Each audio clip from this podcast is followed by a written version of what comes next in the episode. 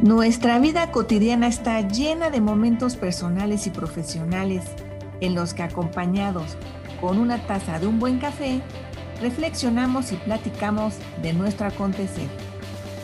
Esto es Coffee Please y yo soy Patricia Luna Arredondo. Bienvenidos.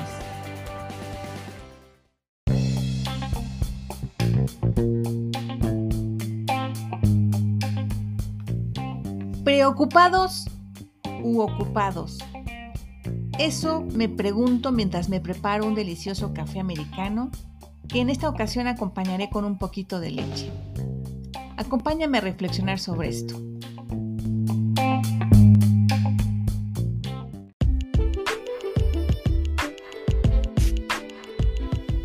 Bueno, pues sabemos la situación económica de México nos está pegando como si fuera un pesado tubo. Tenemos cifras que son capaces de provocarnos el peor insomnio a que si hubiésemos tomado varios cafés cargados justo antes de dormir.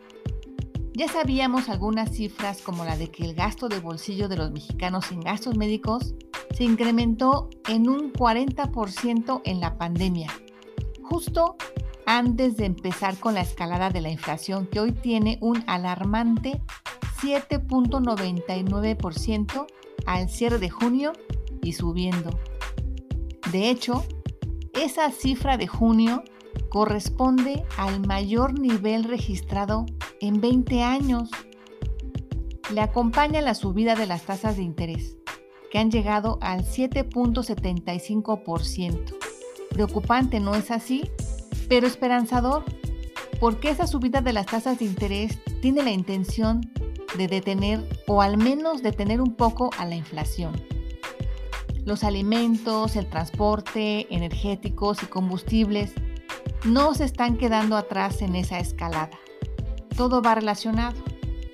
Y si nos quedamos como espectadores, seremos testigos de nuestra propia desgracia. Imagínate el estrés que se va generando cuando no podemos cubrir los costos de los bienes básicos con la solvencia con la que lo hacíamos y podemos tomar decisiones equivocadas si no podemos organizarnos para poder seguir cumpliendo con los gastos que no podemos dejar de hacer, como lo son la alimentación, la renta, el transporte, las colegiaturas, en fin. Nos abruman los pensamientos de que gano lo mismo, pero alcanza menos nos hacemos preguntas como, ¿me endeudaré más? ¿Hasta dónde puedo bajarle a los gastos? ¿Recortaré mis ahorros, mis seguros? Estos pensamientos son el mejor indicador de que tenemos que hacer una revisión profunda de nuestras finanzas personales.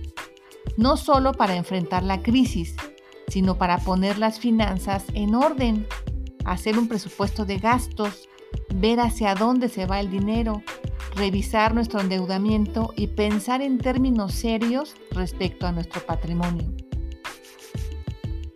Necesitamos entender cómo funciona el mercado y dónde estamos depositando nuestro dinero. Es importante ajustar o buscar inversiones equilibradas que nos permitan salir lo mejor librados posibles de esta crisis. Esta situación requiere que actuemos cuanto antes para proteger en la medida de lo posible nuestro patrimonio y minimizar cualquier riesgo. Sabemos que es importante hacer inversiones en instrumentos de deuda porque cuando suben las tasas de interés inmediatamente afecta a los instrumentos de riesgo. Y si no tenemos la piel lo suficientemente gruesa para soportar estos sobresaltos, seguramente retiraremos nuestro dinero y saldremos perdiendo.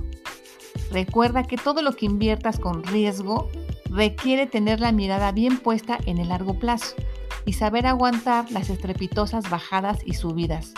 Al final saldremos ganando, pero deberemos saber esperar, comprar cuando estén abajo y vender en el largo plazo cuando estén arriba. Ahora bien, con los instrumentos de deuda y de bajo riesgo, Trata de invertir lo más que puedas en ellos para proteger tu dinero ante la inflación y al mismo tiempo obtener rendimientos. Y si haces el esfuerzo por alinear tus inversiones a tus metas, seguramente tendrás la liquidez con los montos que requieres para hacer realidad esas metas. Esto requiere una estrategia de planeación financiera. Y qué mejor tratar de organizar todas tus finanzas, tanto la parte de los ingresos como la parte de los gastos y también la parte del ahorro, para que puedas entonces tener algo que te pueda ayudar a contrarrestar la inflación. Si no ahorras, el escenario se pone peor. Por lo tanto, es importante revisar de acuerdo a tu capacidad en qué puedes ahorrar o en qué puedes invertir para cubrir alguno de tus riesgos y al mismo tiempo protegerte contra la inflación. Por ejemplo, tomando instrumentos que se refieren a UDIs. Simplemente con la UDI tu dinero empieza a protegerse contra la inflación.